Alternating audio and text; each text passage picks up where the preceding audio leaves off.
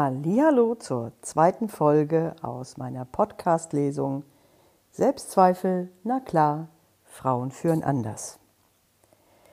Kommen wir zu Kapitel 2. Selbstbewusstsein.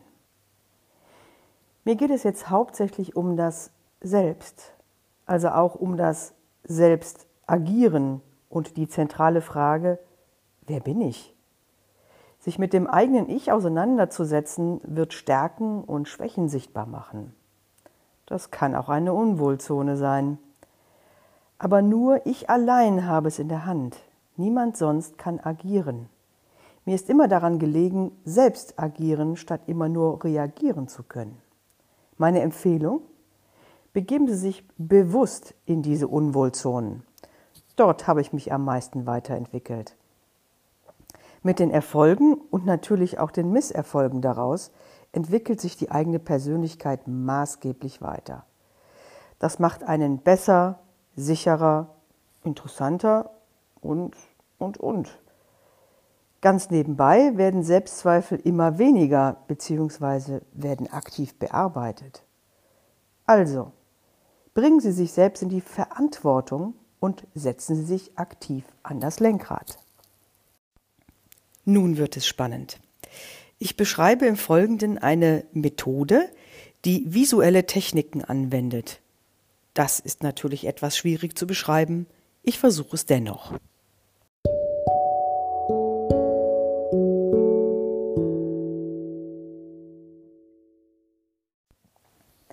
Wie kann man sich nun dem Selbst methodisch und strukturiert nähern? Ich verwende gerne Kreativmethoden, um Inventurarbeiten zu erledigen. Das macht A mehr Spaß und bringt B spannende Ergebnisse. So habe ich beispielsweise zur Vorbereitung auf einen Vortrag eine Methode von Vera F. Birkenbiel eingesetzt und zum Thema Selbstzweifel ein Kava angefertigt. Was ist ein Kava? Bei der Kava-Technik nimmt man sich ein Thema, und sucht zu den einzelnen Anfangsbuchstaben des Wortes passende Begriffe, die man mit dem Ausgangsthema verbindet. Das kann mal ein Substantiv, ein Adjektiv, ein Adverb oder ein Verb sein. Egal. Sie verbinden im Hirn die Begriffe mit dem Thema, so wie sie auftauchen. Das ist etwas sehr Individuelles und ist vor allem von ihrer Tagesform abhängig. Wann immer mich ein Thema sehr beschäftigt hat, habe ich wiederholt neue Covers angefertigt und die Entwicklung dazu betrachtet. Da erkennen Sie dann sehr schnell wiederkehrende, also wohl tiefer liegende Gedanken genauso wie flüchtige, nur in speziellen Stimmungen oder Kontexten auftretende Assoziationen zum Thema. An meinem Büroschrank hing eine Sammlung zum Thema Service, da sich dieser Leitgedanke durch alle Aufgaben und Herausforderungen wie ein roter Faden durchzog. Ich wollte permanent die Aspekte vor Augen haben und immer wieder entstanden neue Verknüpfungen. Eine wunderbare Technik, um strukturiert für sich selbst ans Eingemachte zu gehen. Jetzt wird's spannend. Schärfen Sie Ihr geistiges Auge. Ich versuche eines meiner Kavas zu beschreiben. Stellen Sie sich eine Sanduhr vor. In der Mitte, da wo die beiden Glashälften zusammenkommen, steht das Wort Selbstzweifel. Nach oben hin habe ich die Buchstaben S, E, L, B, S, T, also die für selbst gewählt. Schauen wir mal, was ich unter S gefunden habe. S wie Sein. E wie Energie, L wie lustig, B wie bewusst, S wie Sinn. Und T wie Tatendrang. Nach unten fanden sich dann die Buchstaben für Zweifel. Z für Zoom, W für wertlos, E für Esel, I für isoliert, F für Furcht, E für egal und L für lahm. Im oberen Glas befinden sich die Selbstbegriffe, die für mich positiv belegt sind. Und im unteren Glas die zu den Zweifelbegriffen, die für mich negativ belegt sind. Das Positive und Negative wird für mich dadurch in der Anordnung der einzelnen Buchstaben versinnbildlicht. Die Buchstaben zu selbst sind nach oben geschwungen. Ich sehe darin einen lachenden Mund. Die Buchstaben zu Zweifel sind nach unten gebogen. Ich sehe einen weinenden Mund. Wie Sie gerade sehen bzw. hören, eine sehr individuelle, kreative Darstellungs- und vor allem Interpretationsmethode. Wie wär's? Machen Sie selbst ein Cover. Es reicht ein weißes Blatt Papier, ein Kugelschreiber oder bunte Stifte, ein bisschen Ruhe, ein bisschen Zeit und dann einfach einen für Sie wichtigen Begriff in die Mitte schreiben. Und dann Buchstaben für Buchstaben neue einzelne Aspekte finden aufschreiben, malen, bunt, groß, klein, was auch immer. Lassen Sie Gedanken fließen und bestaunen Sie Ihre Inventur zu dem Thema. Viel Spaß dabei!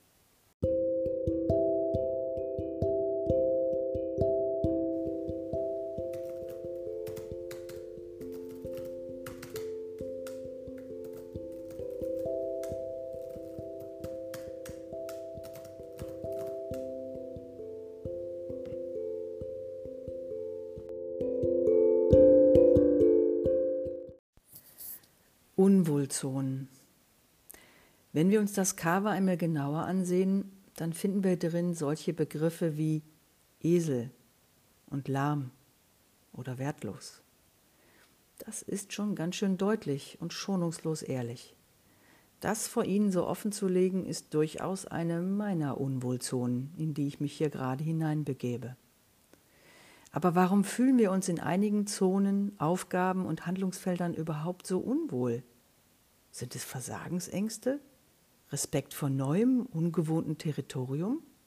Schlechte Erfahrungen? Wann fühle ich mich unwohl, ist eine weitere wichtige Frage. Spontan fällt mir dazu als Beispiel eine Kundensituation ein, in der ich die Reaktion des Kunden so gar nicht vorhersehen konnte. Wie würde er die für ihn sehr schlechten Nachrichten aufnehmen? Ehrlich, da fiel es mir sogar schwer, den Telefonhörer in die Hand zu nehmen und anzurufen. Ja, das war ein schwieriges Gespräch. Aber ich habe mich gestellt, bin schnell auf den Punkt gekommen und habe versucht, gemeinsam mit ihm einen Ausweg bzw. einen Umgang mit der Situation zu finden. Und das, nachdem ich gleich zu Beginn adressiert hatte, dass ich mich nicht wohl dabei fühlte, ihm eine schlechte Nachricht übermitteln zu müssen. Natürlich war der Kunde nicht glücklich, aber er hat nicht, wie erwartet, auch noch draufgeschlagen. Unwohlzonen können also auch offen kommuniziert werden. Ich habe seitdem so manches Gespräch damit begonnen, dass ich etwas Heikles adressieren müsse. Das versetzt den Gesprächspartner in die Lage, sich darauf einzustellen und meine vielleicht erkennbare Verunsicherung besser einzuordnen. Den Tipp dazu habe ich im Buch Birkenbiel on Service erhalten, welches mir in so manch schwieriger Situation mit Beispielen Auswege aufzeigte. Zurück zum Führungszirkel. Ich sehe bei den Frauen die Frage in den Gesichtern, die ich mir schon oft gestellt habe. Wie bin ich zu dem geworden, was ich heute bin? Nun, ich habe genau das getan, was ich im ersten Absatz beschrieben habe. Ich bin aktiv geworden, habe mich bewegt und bin bewusst in meine eigenen Unwohlzonen gegangen. Ich habe die Projekte und Kunden genommen, die als schwierig und aussichtslos galten. Ich habe Aufgaben übernommen, die Kompetenzen brauchten, die ich noch nicht hatte. Aber auch solche, von denen ich wusste, dass ich diese Fähigkeiten noch nicht voll ausgeprägt hatte.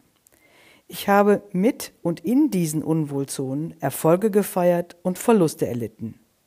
Weitergebracht haben mich die Verluste, denn hier konnte ich viel lernen. Trotzdem gehört das ausgiebige Feiern von Erfolgen mit dazu. Der für mich aber wichtigste Effekt war die tiefe Befriedigung, wenn ich mir selbst auf die Schulter klopfen konnte, es gewagt zu haben, egal wie es ausgegangen war. Ich hatte nicht gekniffen. Ich habe es versucht und mindestens neue Erfahrungen gemacht. Dieses Feiern habe ich auch bei vermeintlich kleinen Dingen zelebriert. Denn ich hatte schließlich zum Telefonhörer gegriffen, die vermeintlich explosive Mail geöffnet, einen Fehler offen eingestanden. Also gab es für mich jeden Grund, mich zu belohnen. Aber dieses Bewusstsein braucht als Hilfestellung das Bewusstmachen. Also beginnen wir damit, unsere Erfolge mal aufzulisten und gleich noch eigene Stärken mit dazu. Wie man das methodisch gut machen kann, folgt sofort.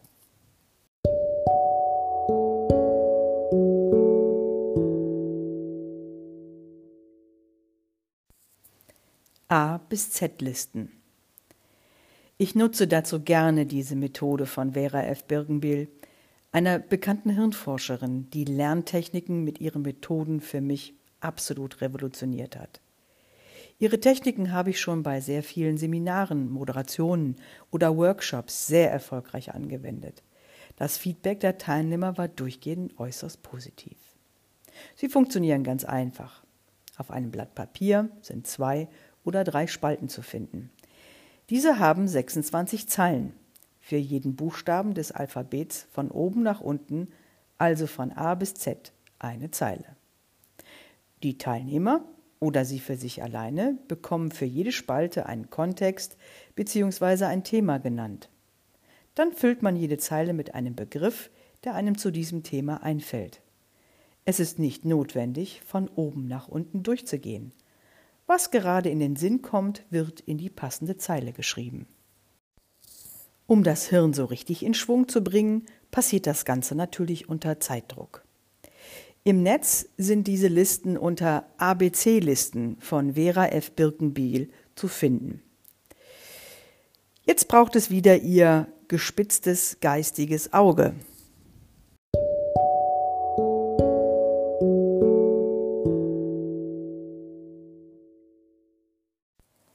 Denn ich möchte mir mit Ihnen gemeinsam meine A bis Z-Liste zu meinen Stärken ansehen.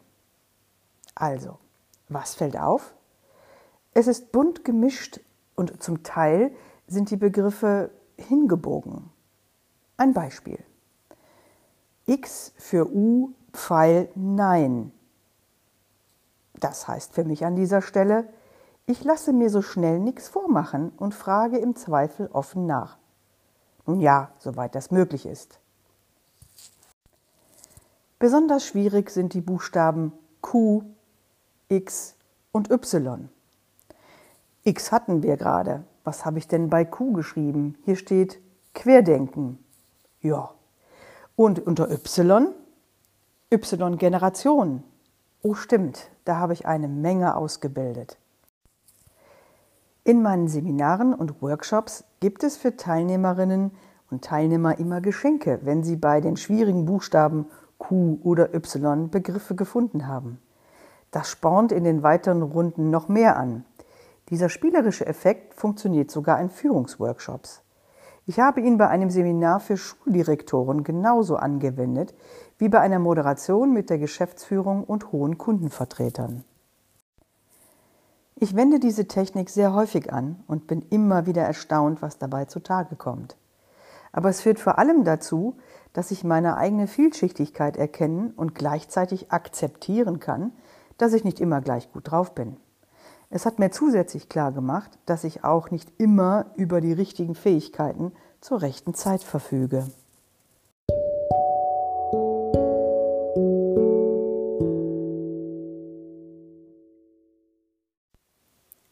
Kommen wir zur Kernerkenntnis.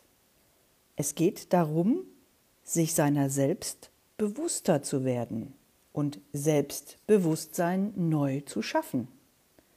Und das können wir ruhig kreativ tun und spielerisch, aber auch strukturiert. Wir können also ruhig mit den Buchstaben und Begriffen spielen. Wir müssen sie ja niemand gegenüber begründen. Wir führen quasi ein gut strukturiertes, gedankliches Selbstgespräch. Und nur darum geht es. Und das war das Ende des Kapitels 2. Beim nächsten Mal geht es um Selbstverständnis. Ich freue mich, wenn wir uns wiederhören. Bis dahin, bleiben wir gesund.